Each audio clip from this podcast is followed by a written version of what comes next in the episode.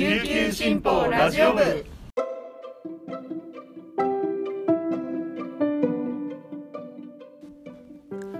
おはようございます。沖縄から届ける声の長官琉球新報ラジオ部です。2022年3月16日水曜日。本日のパーソナリティはデジタル推進局の田吹陽子が担当します。今日の那覇の予報は曇り時々晴れ最低気温17度最高気温25度となっています。先週あの3回目のワクチン接種をしてきました。今まで1回目と2回目はモデルナで2回目は熱も出たんですけど、まあ、3回目今回ファイザーだったんですがどんなかなと思っていたらもう今回は熱は出なくて、まあ、2回目よりは軽いって感じでしたね。うん、ただ倦怠感とかあの頭痛とかすごい強い眠気とかはあってもうほとんど寝てましたので翌日は。なので接種翌日が休みでよかったなって改めて思いました。ちょうど月曜日に配信したあのラジオ部の一押し解説でワクチン接種が進まない要因の一つに生活環境があるっていう、まあ、困窮あの世帯のこういう環境があるっていう内容を取り上げたんですけれどもやっぱり接種翌日が休みづらいとかお子さんがいて休めないっていう話を聞くと、まあ、副反応がありながらこの状況って辛いだろうなと思いました。もちろんねあの副反応って個人差ありますけど副反応がある人はみんな接種翌日がゆっくり休める体制とか環境が作れたらいいなと改めて思ったところです。本日のピックアップニュースもそんなワクチン接種のニュースから紹介します。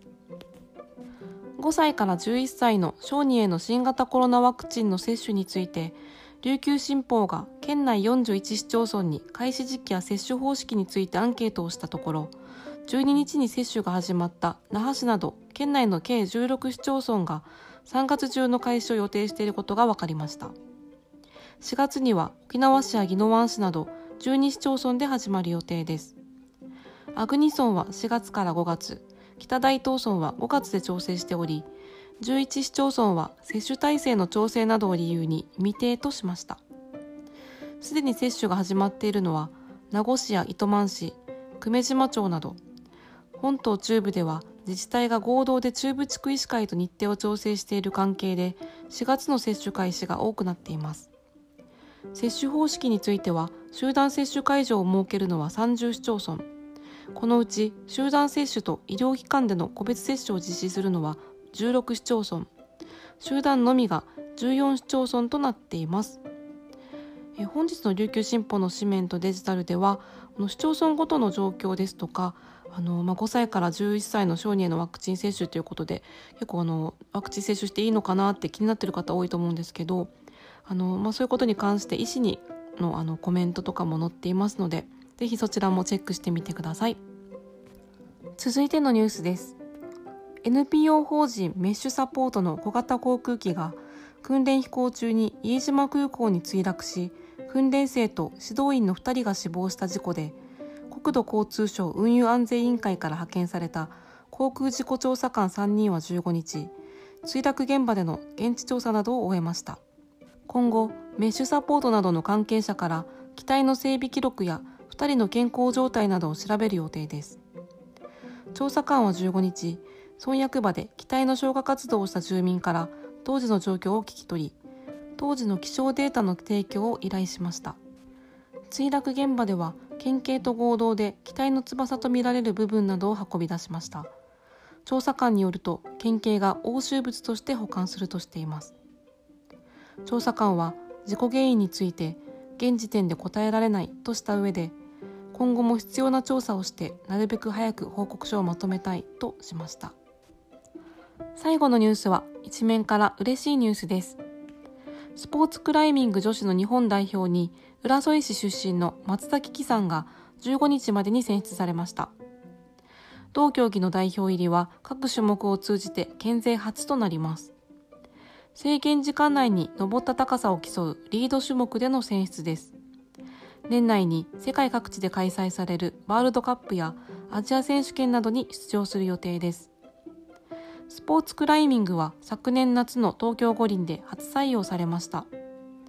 日本山岳スポーツクライミング協会が2月に千葉県で行われた第35回リードジャパンカップなどの結果を加味し男子11人女子12人の日本代表を決定しました。松田は3回目の出場となった同大会で初めて予選を突破して準決勝に進出し12位に入っていました。ワールドカップは6月に開幕全7回を予定しています。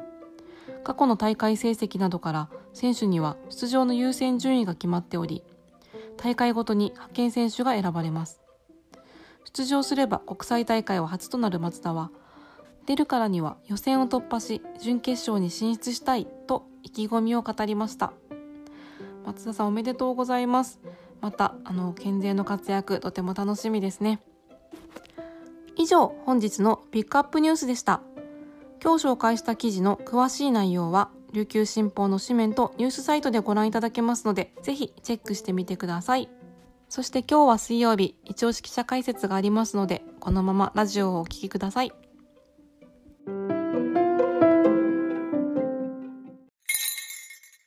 琉球新報読者は無料って CM 読者じゃない私にはいいことないのでしょうか？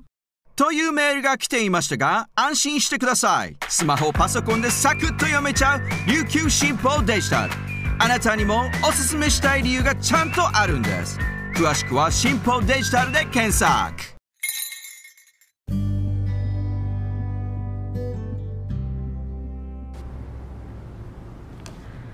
続いては記者のおすすめ記事を紹介する一押し記者解説のコーナーです。本日のパーソナリティはデジタル編集グループの田吹陽子が担当します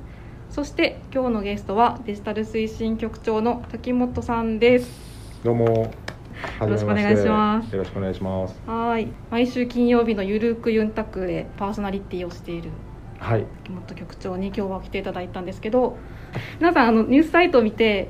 あれ？なんか新聞の紙面が載ってるなって思ってる方がいらっしゃると思うんですけどお気づきいただいたお気方は何人いらっしゃるか ですけど。まあ今年が復帰沖縄の日本復帰50年ということで50年前の琉球新報の紙面一面の記事を毎日あの琉球新報のニュースサイトに掲載しています。その企画を担当している滝本局長に今日来ていただいてその企画について、えー、と話を聞こうと思っています。まずこの企画の内容をちょっと教えてもらえますか？はい。えーまあタイトルが復帰直前の沖縄50年前今日の一面ということがまあ当初のタイトルなんですけども、まあまあ言葉通りなんですけど、50年前。1972年50年前の、えー新聞の紙面ってどんななのかなというのをまあご紹介しているというところ、まあ簡単に言うとそうなんですけども。うん。なぜこういう企画を始めようと思そうったのかですね、まあ、このきっかけはもう全くあのあのネタのパクリといいますかですね。パクリなんですか？あの毎週水曜日にニュースペーバーというですねお笑い芸人のまーちゃんさんの。えーえーまーちゃんさんと、おーまーちゃんさんのマネージャーされてたあ大久保さんという方で、えージャーナリズムとか新聞とかを研究された大学でも研究されてこられた方なんですけども大久保さんがそのニュースペーパーの中で50年前の紙面っていうコーナーをやってらしてですね、うんはい。でそこを、まあ、それにまあヒントを得たというかそれもいつも非常に楽しく、うんあのね。見てたんですけどもそこにまあ習った感じで、はい。えーまあ、50年前を振り返ってみようかというので、えー単にこう復帰からあ50年ですねっていうので、えーかつてこんなことがあってっていうのよりもその時代のその時のその紙面を見ながら自分もそのなんつうの追体験というか、そこにいるかのようなみたいなことができればい一番仲いいなと思ってですねというのがあのやりたいなと思った動機でしたね。はないるほどですね。沖縄国会から50年とかっていうふうに振り返る記事っていうのは出ますけどその振り返る記事とその当時の記事とのやっぱ違いっていうとやっぱり自分がその当時にタイムスリップしたような感じで紙面が見れるっていうのがポイントなんですかね。今日のニュースと合わせてその50年前のニュースがあ上がっているのでそれもすごくこう比較比較というかできて面白いなと思って見てるんですが、それも何か意図があったんですか？あの大まかなその歴史の流れの出来事とかっていうのは、まあ、先ほどのまあ沖縄国会とかっていうのはうん。知ってはいたんですけどもそのあのまさに毎日の日々にどういうことがあるなんていうのまでこうあの追跡しては見てなかったのでそれで見てで毎日のその紙面を見てるとでもなんと今となんか似てるんだろうっていう感じのことが非常に多いんですよね。わ。かりますそれは。うん。そうですね、まそう。私が一番まあ一番というかその中にいくつか、うんうん。あのおえー、っと思ったあのおなんなんだかなと思うのはちょうどまさに復帰するとそれまでは、えー主席と呼ばれた、まあ、琉球政府の、はい。えーまあ、行政を担うううえーまあ、アメリカの政府との下にこう位置づけられている琉球政府がありますよね、でそこのトップは、まあ、主席と呼ばれる、うえー人で、まあ、矢良さんが務めてたわけですけどもで、まあ、復帰のちょっと前に、まあ、初めて選挙でその、えー主席が選ばれるという主席公選というのがあって、矢良さんになるわけですけども。でじゃあ復帰すると沖縄は県になるわけでじゃあ県知事ということになるわけですよね、じゃあその県知事を誰にするのかというと矢良さんがそのままスライドするのかどうかっていうのはそうじゃなくて選挙をするわけですよね、うんうんうんだから知事選があると復帰したらと。はいはいはい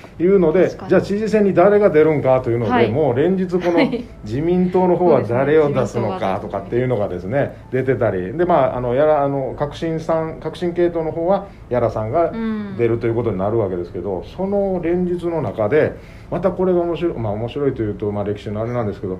その自民党の候補の中に出てくるのが西銘さんという方が出てくるわけですね。まあ、当時の西銘淳二さんなわけですけども、はいはいはいはい。はいでこれまた今はまた西銘幸三郎さんが、はいまたはい。はい息子さんのそうですね。である。幸三郎さんが。知事選にっていうあのまあ否定されてましたけどその後うん知事選にっていうの記事が出ていましたよね、ちょうど。だからそれとだから西銘氏がとかねもうはい。50年前も西銘氏、えー候補にっつってでまた50年前も西銘さんは断って結局太田製作さんがあのあの候補として出るわけですけど。すごい というようなねなんかシンクロ具合が非常になんか50年もうの時を経て。うんなんかねこう興味深くて、あー確かに50年前のことだけどなんかこう今に通ずるというか今も似たようなことあるよなと思ったのが嘉手納基地で核事故っていうのがうん。水面であって、まあ、核事故っていうのはまあ今はまあうん。もちろんないですけど、緊急着陸とかまあ墜落事故もありますけど、そういうちょっと今と変わること変わるんですけど、まあ、似たようなことが50年前も来てて、っていうことは基地あるがゆえのね。基地があるがゆえにっていうことは変わってないってことなんだっていうことをん。まさに。なんかすごく実感させられたんですけど。だからもう同じフレーズなんですけど基地の整理縮小っていうのもあもう何度もこの時もこの50 50年前も踊ってるんですけどいまだに基地の整理縮小って言ってて、はいはいはい。っていうこともまあ同じですしその意味で言うと違った面で言うと、うん。あの当時はドルを使ってるわけですよね。うん。これがね非常に大きなイシューになってるんですよね、はいはいはいはいこのドルから円に通貨切り替えになるわけですけども、はい。通貨切り替えって単純にまあ今で考えると毎日あのテレビのニュースでも為替は何ぼですっつって 1, はい。1ドル何円とかっていうのがまあ変動でこはい。うね、なってるとか円高で円安やなとかって見たりしますけどあの当時はちょっと前までその1ドルう360円といそううでですすねね固定相場えー固定相場で、まあ、ニクソンショックがあってということもあるんですけども、まさにその端境期で、じゃあはい今自分らの持ってるこのドルが何円になるんだろうっていうのが決まってないわけですよね。これが本当にもうみんな不安でじゃああの公務員の方もそうですけど、まあ、民間の方もそうなんですけどしあの給料もドルでもらってる。うん。じゃあ自分らの月給が何円になるのかがわからないというのでそれでもう連日のようにストが起こってそうですね。ストがあったり県民ぐるみでっっていうなんか360円換算要求っていう記事がそうそうそう2月本当に多いんだよね。13日に出ててさ5月15日に返還されるのにこんなうん3か月前にギリギリまでこういうふうな決まってない今のやつ決まってないんだっていう。うん。あすごいびっくりしますよね本当にこういうの。えーそうそう。決まってないという意味で言うとこの我々は今まさに5 5.155月15日が復帰の日って分かってますけどあー。5月15日って決まったのもこのあの私、まあ、1月1日からこの記事こう並べてますけど1月1日時点でまだ決まってないんですよ。1972年に復帰するっていうのは日米で合意されてたんだけど、はい。いつかっていう。いつかっていうのが決まってないって言ってまずそれからあのいや4そうです。月1日年度の始まる4月1日ですよねみたいなところからあの沖縄側は求めてて外務省も米側にはそのようにやりたいと思ってますけどというのがえー徐々にいやそれはちょっと困難でみたいな話になってじゃあ8月かってアメリカの年度始めの8月なのかとかいうのの中で日米、えー首脳会談が、はい。あー佐藤栄作さんとニクソン大統領との会談のところでようやく5月15日って出てくるみたいなっていうのもねそうですね決まってなかったんだっていうのは結構衝撃でしたね。その年の5月15日になるっていうのは我々は知ってるわけですけど、その年の頭にまだ分かってないっていう、これもだから当時の人まさに自分がそこにいたとするとどないなんねんって感じだと思うんですよね。そのドルの返還もそうですけど。本当ですね。本当に混乱って、まあ、一言で混乱って言いますけど、うん。こうやって見るとこんなことがあったんだってね一つ一つ分かりますねなんか。この企画はあのいつまでそうですね。タイトルはだから復帰直前の沖縄ということでね。なのでまあ5月15日までが、あはい。10まあ、14日までがというかが復帰直前の沖縄なんですけどこの切り替わった後にその混乱が全て解消されてああ万歳って、まあ、なってないのを我々は知ってるわけですけども、なのでその意味で言うと復帰直後も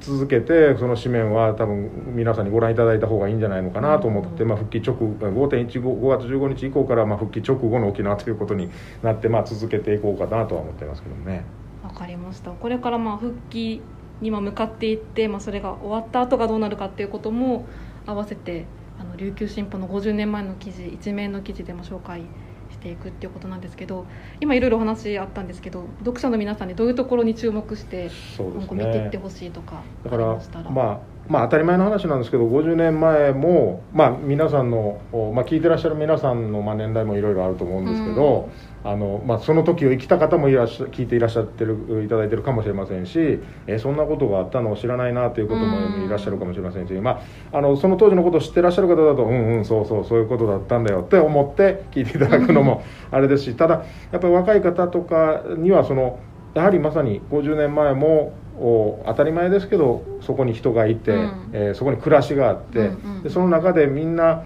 あどういうことに、まあ、喜びも得得ながらあるいは悲しみも得ながらあそれでどういうふうに生きていこうと思ったのかっていう人生がやっぱりもういっぱいあるわけですよね。でそういうところを踏まえた上でで大きなこう歴史のこう流れにこう翻弄されるっていううことが、まあ、先ほどのそのドルの返還のこともそうですし、基地の、えー整理縮小がどうなるのかとかいうこともそうですしそこがあー本当に暮らしと結びついてるっていうのをよりこうビビッドに感じてもらえるんじゃないのかなと、感じてもらいたいなというそういう思いですね。なるほど。じゃあもうその50年前に、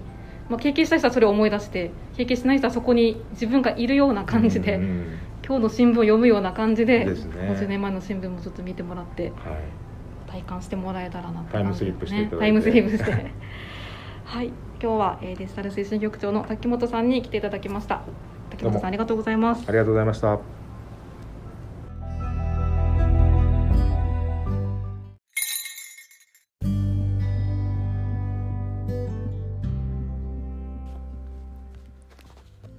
本日の一押し解説いかがでしたでしょうか？